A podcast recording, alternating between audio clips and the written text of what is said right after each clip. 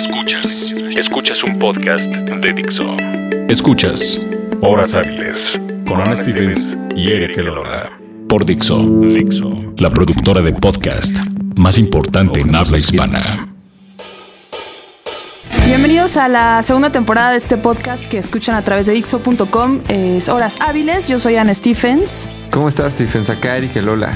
Bien, contenta de iniciar este año. Afortunadamente eh, ya se acabó el pinche 2015, que estuvo de la cola, pero... Sí, fue difícil. Tuvo sus cosas muy buenas, también hay que decirlo. Tuvimos una de nuestras mejores aventuras juntos. Exacto.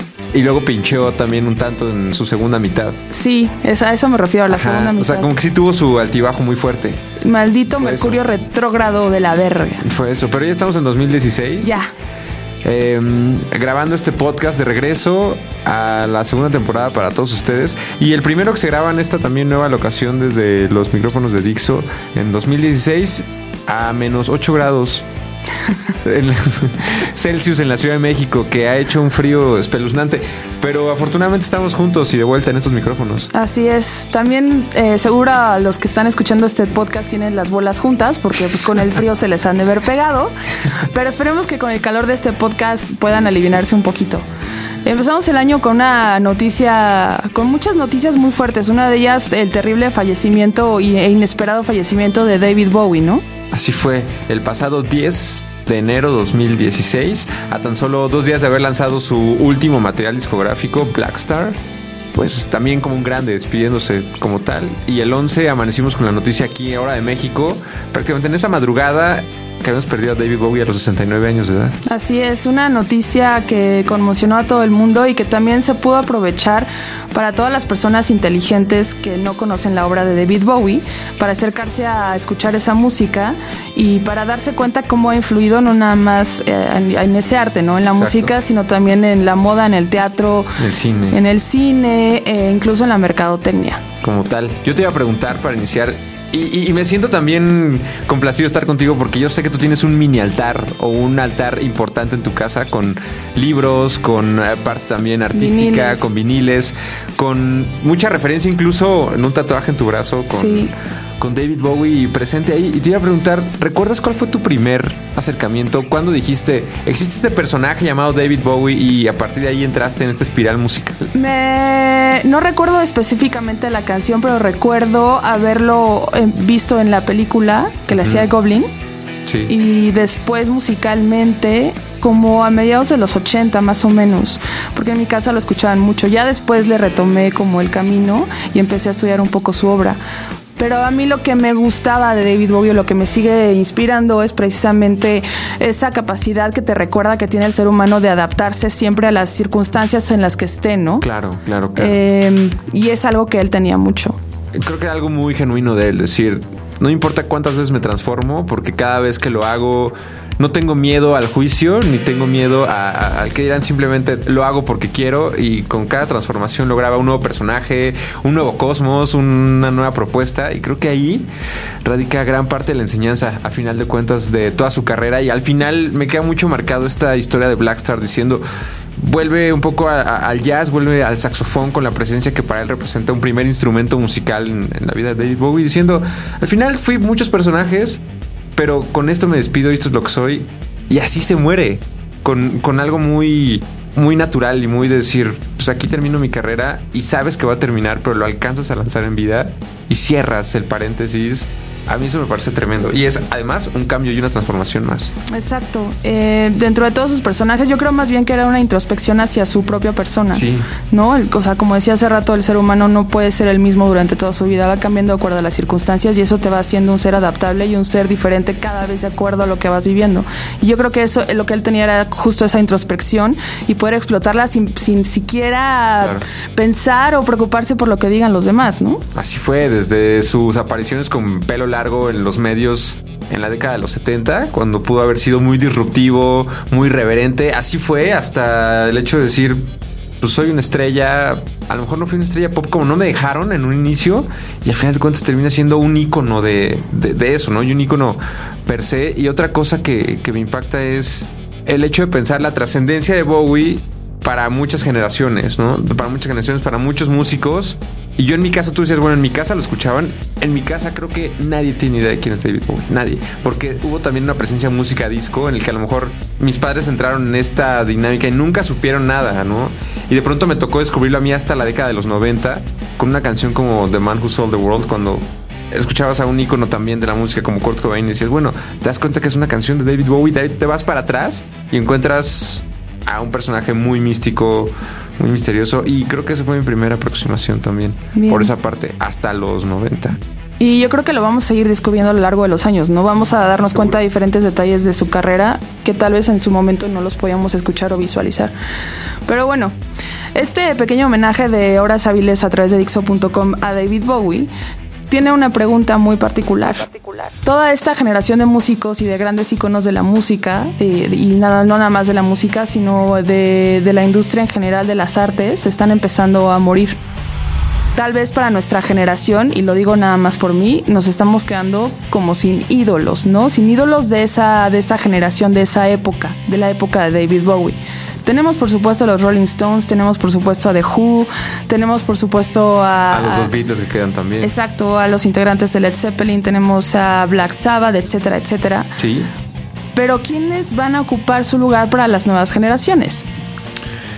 Esa es, una, es una muy buena pregunta y creo que a partir de esto sí piensen en, en este punto de partida de, de, este podcast porque, por ejemplo, se nos fue Lou Reed, ¿no? Creo que también es parte de, de este combo dejando fuera a, los de los 27 que quedaron ahí prematuramente y precozmente muertos hace, hace ya algunas décadas y algunos años. Pero de esta generación que hayan envejecido y que nos toquen ya como un como leyendas, que también lo fueron ellos, pero ya con una, mm, una maduración de años ya distinta. ¿Quién nos va a quedar? No sé. Yo pensaba justo en la muerte. ¿Qué va a pasar cuando se muera Paul McCartney? No, y vas a quedar igual de la misma forma, pero actualmente ¿quién va a ocupar ese lugar?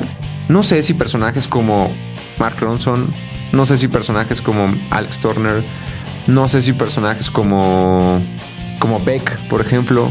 Yo creo que Beck es un es un buen Beck está ahí por ahí, candidato. ¿no? Podría ser un candidato como Kevin Parker, que apenas también va en claro. una carrera muy fugaz, muy rápida, pero muy exitosa.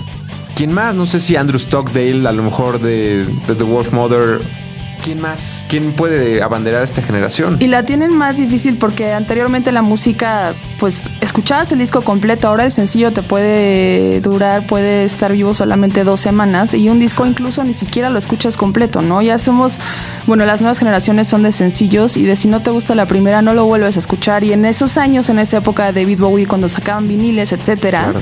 tenías que escuchar el vinil completo porque no había de otra y para que sacara otro disco, para que tú consiguieras ese disco, al menos en nuestro país era al principio muy difícil.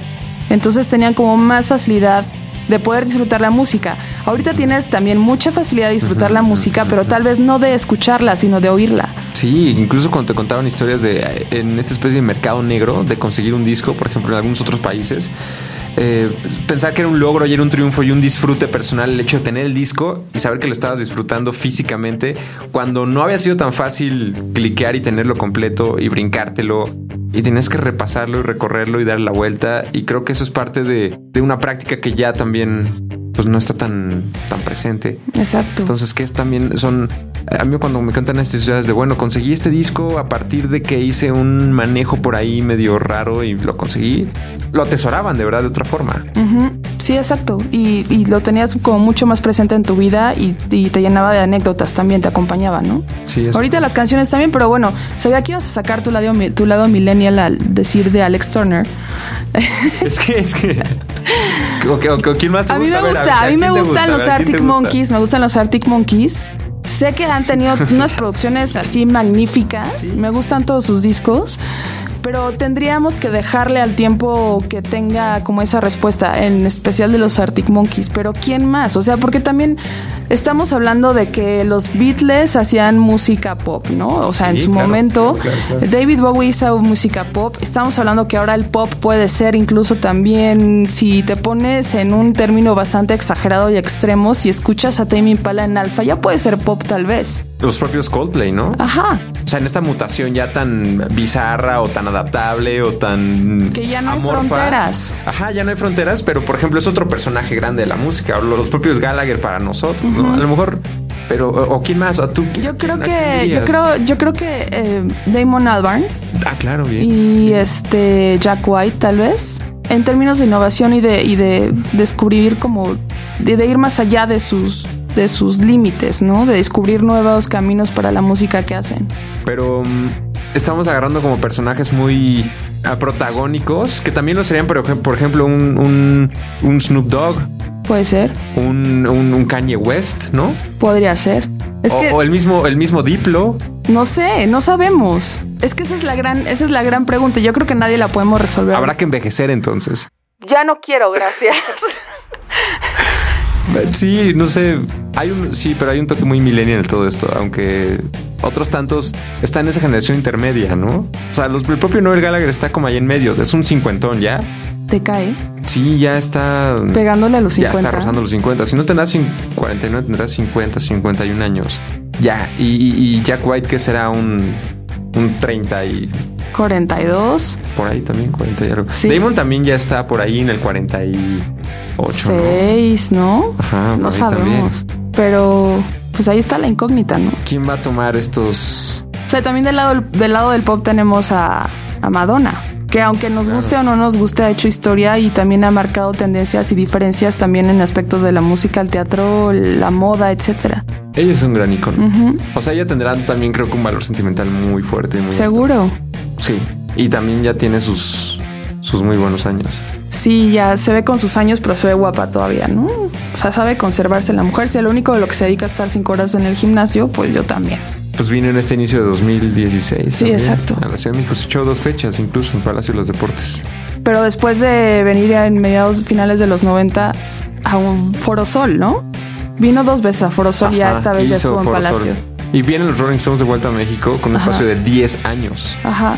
Pero ellos déjenlos un rato todavía, ¿no? Ahí ¿Quién sabe? su alcoholito ahí todavía para que, ¿Quién sabe? para que aguante. Y viene esa, esa pregunta de es que quién sabe cuándo vuelvan a venir o si vuelvan a venir. Yo tenía la esperanza en mi corazón y en mis entrañas y en todo mi ser de que David Bowie regresaría a estar de gira. Ay, ¿tú lo, lo viste alguna vez en vivo? Nunca. Yo también y lo lamento ya muchísimo. La última vez que vino y única a México fue en 97. Habría sido cualquier escenario ideal para traerlo.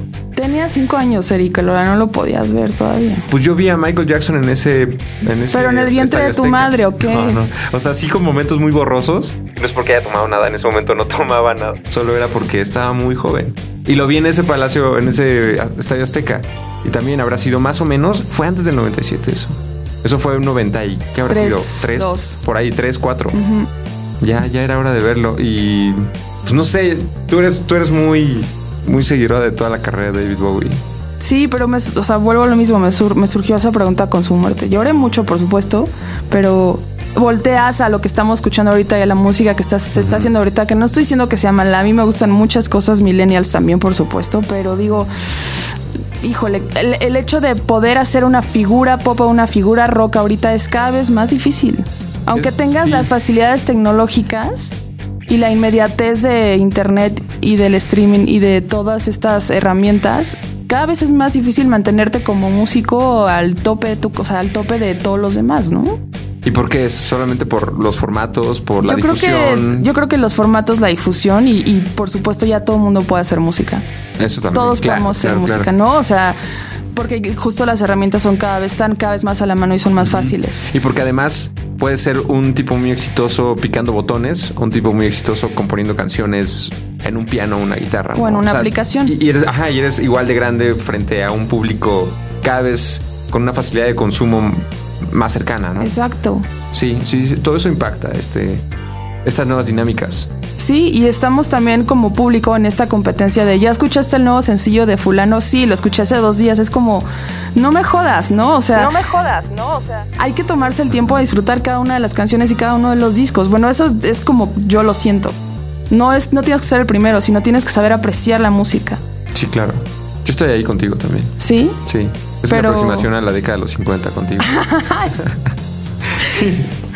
Ah, también me, me- me faltó repasar por ahí, creo que al señor Tom York, ¿no? Claro, por supuesto, Igual un Radiohead. personaje muy noventero que desde ahí ha tenido mucho éxito y sigue siendo un tipo... Yo creo que Radiohead es una de esas bandas que justo van a ocupar esos lugares como de los Rolling de los Rolling Stones. No estoy comparando su música a haters del amor. Sí, no, no es comparación, es simplemente pues nuevas grandes figuras. Exacto. Tiene otro en mente, ahorita me acuerdo. Bueno, Temi para yo creo que sí va para allá también. Sí, con todo lo que ha hecho, que son día tres discos y Se habló de los Strokes en su momento, pero eh, híjole. ¿Qué, inflados. Eh, no tienen buenos discos. A mí en lo personal no me gustan, pero sí digo que hicieron, hicieron, abrieron camino para la música gringa en su momento con su primer disco. ¿No? Y de ahí vino esa generación de los Ya Ya Yeahs, de Interpol, bla bla bla. al inicio de los 2000, ¿no? Pues también con esta brecha, pues los Libertines, que igual se quedaron medio ahí, pero como grandes promesas. Sí. Y de pronto, no sabes qué pasó. Sí. Y, están volviendo como a ritmo. y justo también, o sea, tenemos que hablar de la influencia de los medios, ¿no? Los medios hacen al, al sencillo y después hacen al artista, ¿no? Y, y- y entonces le dan toda la carga, todo el peso a una sola banda y al tercer cuarto disco dices, pues que vienen haciendo lo mismo que el primer disco. No está, no está mal que sigan su fórmula, pero entonces ahí quita un poco de la innovación para la industria. Esas fueron las reseñas para The Strokes en su tercer disco. El First Impressions of Earth llegaba con un. Pues ya lo vimos en el primero, que es la copia del segundo. Entonces, seguramente el tercero es la copia de esos dos. Entonces, pues ya 5 de 10 estrellas. Y ahí son los medios ejerciendo justo esta presión de. Pues ya lo escuchamos todo, tal vez de ellos. Ajá. Y ya es saber qué más hay, qué más está surgiendo, dónde están lo siguiente, ¿no? Y los medios contra los fanáticos que van a tocarte a la puerta a querer convertirte en un fanático de los Strokes, ¿no? También. Que también los defienden cada, bueno, cada quien defiende mucho a sus músicos favoritos, pero de ahí a tratar de convertir al resto de las personas, pues ya es otra cosa, ¿no? Porque todo tiene sus pros y sus contras. Pero sí, la industria y los medios siempre han tenido este papel protagónico y predominante en decir quién está qué. E incluso una vez que ya están fuera de circulación, también, si es parte de los medios y si lo quieren retomar, hay un segundo o tercer empuje en, en las carreras. Entonces, em, pues todo esto a partir de el fallecimiento de David Bowie. Sí, y bueno, y trasladándola un poco a la situación nacional, también la tenemos mucho más complicada, ¿no? con los artistas nacionales. Sí, con las bandas nacionales. Son ya tantas bandas y son tan diversas y tan, y, o sea, en su riqueza musical son tan diversas que tal vez no tengamos una sola línea, ¿no? no o sea, no una sola ola como la tuvo Nueva York justo con los Strokes o con Interpol, ¿no? En México hay bandas de cumbia, hay bandas de rock, hay bandas punk, seguramente también en otros países, pero aquí están muy dispersas todavía, no están como dentro de este solo oleaje, ¿no? Como lo tuvieron en Estados Sí, Unidos. Pero se da por, por capacidad, por medios o por esta facilidad de exportación. O sea, porque todos esos fueron productos muy exportables, ¿no? The Strokes igual podían llenar un, Madison Square Square Garden como podían llenar una arena en Tokio, como podían llenar algo en Ciudad de México. ¿Era por eso o porque dónde estaba toda la escena neoyorquina, el resto de esa escena, ¿no? A lo mejor eran tantos productos muy exportables que ahí estaban. Por ejemplo, hace poco vi estas sesiones de, mm, de KEXP en Seattle, que hay muchísimos músicos que pasan por ahí, y veía la presencia de una banda mexicana que se llama 60 Tigres. Y me sorprendió ver eso en una vitrina donde solamente acepta o había visto actos grandes eh, de habla inglesa. Dije, bueno, ¿por qué ellos están ahí? ¿Porque lo lograron de alguna forma o porque, por- porque es una banda buena o por qué están ahí si realmente eh, en México eso sucede en esta escena y es fuerte, pero no hay capacidad de exportarlo? ¿O por qué? ¿O por qué? No sé, no, no me explico cómo viene esta... No sé, tal vez, o sea, faceta. puede ser como en México todavía es mal visto que quieras ser músico. ¿De qué vas a comer? Eso no te va a dejar nada. Claro. Hashtag todos somos perrito, ¿no? Eh, Claro. eh, y sí, y cada vez se pone más difícil la situación económica. Entonces, si quieres ser músico, que de por sí es difícil en México, y quieres generar dinero a partir de tu carrera, pues es, es como el doble difícil en estos momentos en México, ¿no? Completamente. Los O sea, foros están cerrando, las revistas están este, volviéndose digitales. eh, es más caro cada vez rentar un estudio, la prensa de- de- del material, etcétera, etcétera. Sí, sí, sí, va mutando mucho. O sea, en países como, no sé, me viene a la mente Alemania, es una carrera artística, implica muchos años de estudio, pero una vez que lo logras, hay un respeto muy fuerte por ese carácter artístico, ¿no? De- Desde formación y hasta proyección después. Y aquí creo que no existe esa plataforma en muchas artes y música es una. Música es una, sí. Música sería una. Ya me acordé quién, Dave Grohl. Claro, los Foo Fighters, Ajá. ¿no? Y la figura de Dave Grohl creo que es como un especie... Y siempre lo he dicho que es como un rockstar muy... Como muy todavía figura de rockstar más clásico. Añejo. Añejo, ajá, de pelo largo, de estas Tatuajes. canciones, tatuajes, exacto, como canciones muy eh, como emblemáticas, con una historia también muy afortunada, por donde así del contexto de, de su banda y de él mismo. En fin, ahí hay varios personajes interesantes. Pero ese personaje a mí un poco me cansó al finales del año pasado. Porque era muy oportunista. Sí, ¿no? Sí, un poco. Quería estar en todos los moles. ¿Qué onda? No se puede. No se puede. Sí, estaba, estaba de oportunista. Incluso con lo de David Bowie había quien decía, bueno, ahorita va a salir Dave Grohl a... A vestirse A como David Bowie en el Madison Square Garden el solo, ¿no? Exacto, así, con- O diciendo que es andrógino, así. Ajá. ¿Saben qué? Ya sí soy andrógino. Sí, no, no. En fin, ¿escucharemos algo para despedir este podcast? Sí, seguro. ¿Sabes cuál puse el otro día y me acordé mucho de ti? La- los nueve minutos de Beck, de Sound and Vision. Es, es, eh, no quiero ponerlo aquí, pero Sí. Los vamos a poner. Y nos despedimos con Nos eso. pedimos con eso. Es una reimaginación. Incluso creo que es una mejor versión. Así es, es. es Beck con 150 y Mil. mil músicos. 150 mil músicos dirigidos por su padre, David Campbell. Y él en medio de todos. Exacto, en ellos. el medio. Es, es una versión muy buena. Majestuosa. Entonces, podemos ponerla. Sí, sí es, sí es majestuosa y sí es de piel chinita además. Que creo que las pieles chinitas ya no se encuentran en todos lados en este momento. Y esta versión lo logra. Sí. Pues con esto nos despedimos, ¿no? Sí. Pues gracias por escuchar esta nueva serie de Horas Hábiles Ana Stephens y Erika Lola a través de ixo.com. Gracias, Eric. Gracias, Ana. Teníamos frío y nos calentamos con la charla. ¿Se te despegaron las bolas? A ver, espérame. Ya, ahí está. Ya. Adiós. Bye.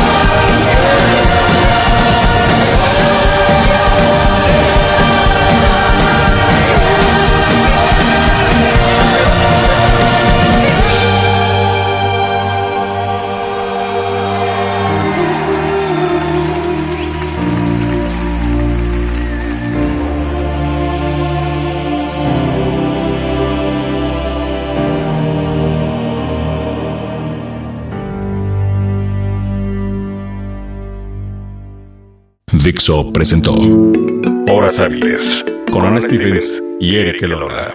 El diseño de audio de esta producción estuvo a cargo de Aldo Ruiz.